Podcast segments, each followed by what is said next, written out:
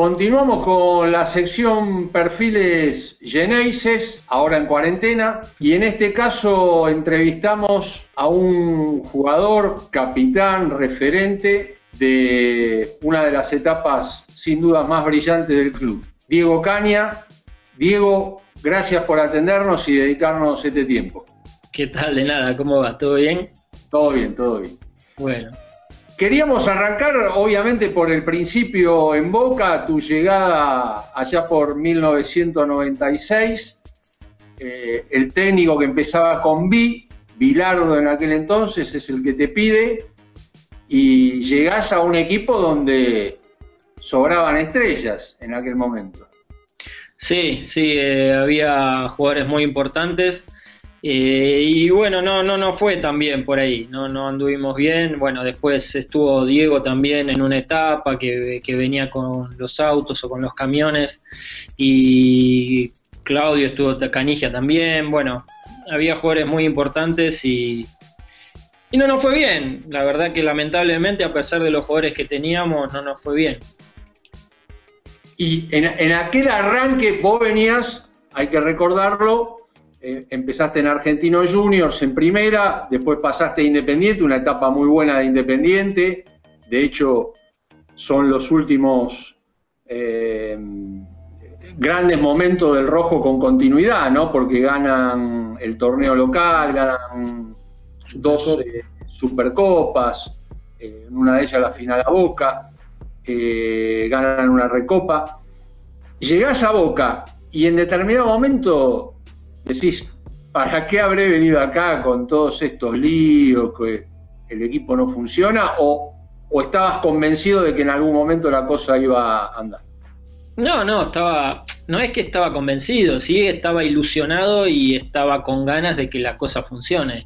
Eh, uno llega a un club tan importante y, por lo menos en mi caso, no me quería ir sin haber logrado algo importante. Eh, sea lo que sea, ganar un campeonato o, lo que sea. Y, en el momento que al principio que no nos iba tan bien, no, no pensaba en que me tenía que ir o para qué vine acá, no, no, pensaba en, que teníamos que dar vuelta, vuelta a la cosa y que nos tenía que ir bien.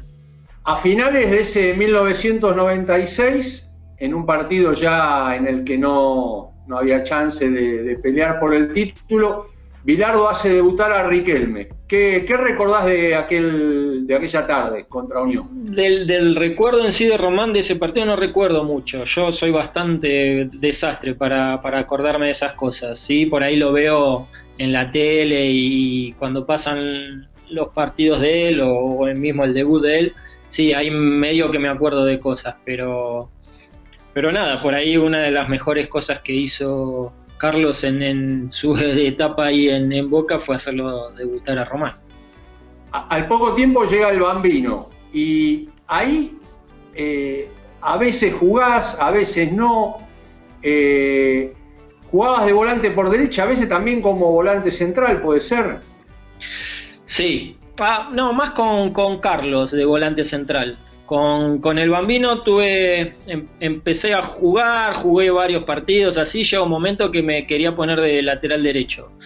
Me creo que me puso algún partido o en algún cambio en el medio del partido, me acomodó ahí y en un momento me dijo que me quería poner y le dije, la verdad que prefiero no jugar porque no me hace bien a mí y no le hago bien al equipo porque me siento perdido de lateral derecho. Entonces me sacó y después me volvió a poner en un partido contra Cruzeiro, si mal no recuerdo, creo que era eh, la Copa Sudamericana o no sé cómo se llamaba en ese momento. Era la Supercopa en aquel entonces. Todavía era Supercopa. Los campeones de la Libertadores. Muy bien, y en cancha de boca y bueno, y ahí entré, empecé a, a, jugar más seguido y ya creo que a partir de ahí no, no salí más. Pero tuve una época que que me costó. Yo también recuerdo que un partido me expulsaron de la cancha de Boca y bueno, después volví a jugar, como te digo, ese partido con Cruzeiro y a partir de ahí la cosa empezó a mejorar en lo particular y, como, el, como el equipo también. Terminamos saliendo subcampeones, pero fue una etapa no complicada, un poco difícil. ¿Te acordás esa expulsión contra ¿Español fue? Sí, contra Deportivo Español. Que se recuerda aquel partido, más que por tu roja, por otro hecho significativo, que fue el cambio de arquero en el entretiempo. Ese es el famoso que le dijo, te, que te estoy cuidando, pibe. que le sacó a, Guzmán en el entretiempo. Sí, cosa que, casi no se ve en el fútbol. Eh, y nos sorprendió a nosotros también. Y, bueno, fue, fue duro el momento, pero bueno, el Bambi tomó una, decisión y, ahí estuvo. Exacto. Ese año eh, convertís tu primer gol en Boca en un amistoso, pero en un clásico, contra River, una jugada eh, muy buena. No, vos eras de llegar al área, pero ahí como que llegás gambeteando al área. Sí, arranco en mitad de cancha enganchando y medio trabando ese enganche y llevándomela. Y ahí arranco a correr hacia el área, gambetea 1-2, se la di a, Seba Rambert. Él me la devuelve y yo entrando al área mano a mano con Bonano, creo que era, definí como si supiera. Parecía Palermo allá con la parte de adentro. Muy buen gol. Sí. Eh, eh, bueno, termina la etapa del Bambino en el 98 y hay un interinato con García Cambón, sí. En el cual Boca empieza a construir ese eh, invicto todavía récord de 40 fechas, en las cuales, según lo que pude revisar, eh, vos estuviste en 38 de esos 40 partidos. Él creo que quería llevar mayoría de pibes. Y yo estaba medio mal, estaba como fastidioso y quería jugar. Entonces le pedía al técnico que, me lleve, que me pusiera, que tenía ganas de estar. Y no sé si, o yo, no sé si había alguno más, digamos, de los jugadores más grandes o de más experiencia. Creo que fuimos a jugar un partido a Jujuy. Y, bueno, ahí empezó la, famosa racha esa invicta con, García Camón y yo fui a Jujuy con los chicos en general. Claro. Eh, ahí es cuando aparece Seba Bataglia en la primera. Era, eran partidos en los cuales ya Boca había quedado lejos de la pelea por el título. Cuando llega Bianchi, una de las decisiones que toma y que en algún punto sorprende es que te designa a vos como capitán. ¿No te lo esperabas? No, no, yo no. También fue una sorpresa para mí. A ver, había muchos jugadores que podían ser capitán y Carlos, bueno, no estuvo desde el principio porque en la pretemporada, no sé si te acordás que no llegó, me imagino que sí, vos te debes acordar más todas las cosas que yo. Sí, sí, pues eh, estaba, en el Mundial, estaba comentando. Claro. Entonces al principio él no estuvo en la pretemporada y, después eh, llegó para los partidos amistosos y eso. Y él, general, a ver, a veces en los equipos eligen el capitán los compañeros, el plantel. Y otras veces lo, elige el técnico. Este era el caso que lo elegía el técnico y bueno, después de, varios días de estar, de conocer al plantel, me, eligió a mí. Un orgullo y una responsabilidad muy grande. Analizando un poco la integración de aquel plantel y visto así a la distancia, obviamente ayuda el resultado, que con tu designación como capitán, con Guillermo y Palermo como delantero fijo, Román como enganche, Samuel de Seis, bueno, salió todo redondo, todo bien. Ahora, la elección tuya como capitán tenía cierta lógica porque era un plantel en el que había pocos jugadores con continuidad. Vos de hecho eras uno de los que estaba desde hacía más tiempo, no mucho tampoco, dos años, pero se había producido una gran renovación. Y, y sí, no, sé si era lógica la, elección o qué, pero bueno, él, Carlos vio cosas en mí que, que hacían que, que, y que él pensaba que yo podía ser un, un buen capitán yo no lo, no lo pensaba, mismo después de la elección tampoco es que decía, uy, tengo que ser un buen capitán, porque si no, no, seguí actuando de la misma manera que fue por lo que me eligió Carlos. Y nada, yo siempre llegaba temprano, no sé si tenía ascendencia, pero sí buena aceptación en el grupo. Eh, y después para tomar decisiones no, no las tomaba yo solo, éramos varios jugadores que nos reuníamos, primero todo el plantel y después los más grandes que ya íbamos a reunirnos con los dirigentes y teníamos que, discutir. Pero bueno, nada, fue, fue algo maravilloso llevar la, jugar en Boca y llevar la cinta.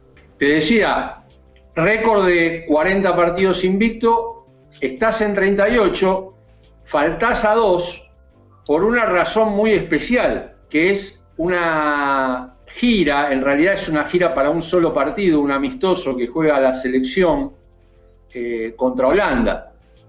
Sí. Un partido eh, que empatan uno a uno. Sí. Y bueno, entonces te perdés. En esa época no era fecha FIFA como ahora que cuando juega un amistoso la selección no, hay actividad en, las competencias locales.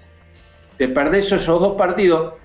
Y lo que veo es que al siguiente, cuando vos ya estás disponible, eh, es un partido contra Huracán, Carlos no te pone de titular, te manda al banco, que era una cosa que él solía hacer con frecuencia con el jugador que iba a la selección. Cuando volvía, con el argumento de que había tenido un viaje, podía estar cansado, qué sé yo, lo mandaba al banco. Era, efectivamente así, como una regla que tenía él. Sí, son formas de, trabajar. Eh, Carlos tenía eso de hacer con los que iban a la selección. Más que a mí me había tocado hacer un viaje largo, no había estado ningún día entrenando. Y también es un poco lógico tomar esa decisión. Por ahí si vos tenés un partido de local, que vas dos, tres días a la selección a entrenar y podés entrenar algún día con tu club, puede ser diferente. Pero yo me había ido, también eso fue una sorpresa porque era citación para jugadores de, Europa. Y a mí y a Lombardis de River, el lateral, fueron los dos jugadores del fútbol local que, nos lleva a Bielsa nada más. Y sí, me acuerdo de ese partido, terminamos empatando. Yo casi entro porque la bruja se había, se había golpeado y me hizo calentar y después, bueno, no entré. Eh, y cuando volví, sí, fui, fui al banco porque era algo que, que era común en Carlos hacer. Sí se, enojaba Carlos porque decían, ¿cómo puede ser que al capitán de Boca lo lleven para ser suplente? Boca termina consagrándose bicampeón y a fin de ese año 99 vos te vas a, a España. Sí, a Villarreal. Exacto. Ahí, bueno, compartís eh, con el Vasco, con, eh, con Román llegás a estar ahí en el... No, no. no llegás. Yo en, diciembre del 99 me voy y llego, estaba Walter Gaitán ahí en Villarreal. Era el único argentino que estaba, Villarreal en, la B, en la segunda, que, también Carlos y, Mauricio no querían que me vaya, pero yo les dije que era el sueño mío jugar allá. Ya tenía 29 años y después iba a ser muy difícil ir. Y llego eh, mitad del torneo en diciembre y ascendemos. Terminamos ascendiendo, salimos segundos de Las Palmas o tercero, no me acuerdo. Primero Las Palmas y nosotros terminamos ascendiendo y ahí después vino el Vasco, que ya había arreglado que si ascendíamos venía. Y después ya empezaron a venir, vino Bruno Marioni, vino Martín y Gustavo. Eh, y ya después, cuando fue Román, yo ya no estaba. No, fue Román, con Román no estuve, con Sorín no estuve. Eh, bueno, y ahí ya eh, me volví a Boca en el 2003. Y te volviste como para cerrar el, el círculo, ¿no? Completar, porque al irte a fines del 99 te perdés la campaña del 2000, que parecía irrepetible, y sin embargo en el 2003 Boca lo vuelve a lograr, la triple corona. Sí, sí, era lo, que me faltaba. Obviamente que lo hice yo cuando me voy seis meses a México, vuelvo a mi casa, estaba, no había tantas redes sociales ni nada como ahora, había solo un programa que se usaba para comunicarte por internet. Y estaba en la computadora y me aparece Carlos. Y te gustaría volver, y yo le digo, sí, con usted voy a cualquier lado. Y, y nada, estaba por nacer mi hijo. El, mi hijo nace el 8 de enero y yo a la noche estaba viajando para, Mar del Plata. Así que esa fue la vuelta y uno no lo hace pensando en, uy, me perdí aquellas copas, quiero ganar, no, piensa en volver a un club importante y en, y en seguir haciendo las cosas bien y tuve la suerte de, poder ganar, aparte de más torneos locales y eso, la Copa Libertadores y, la Intercontinental.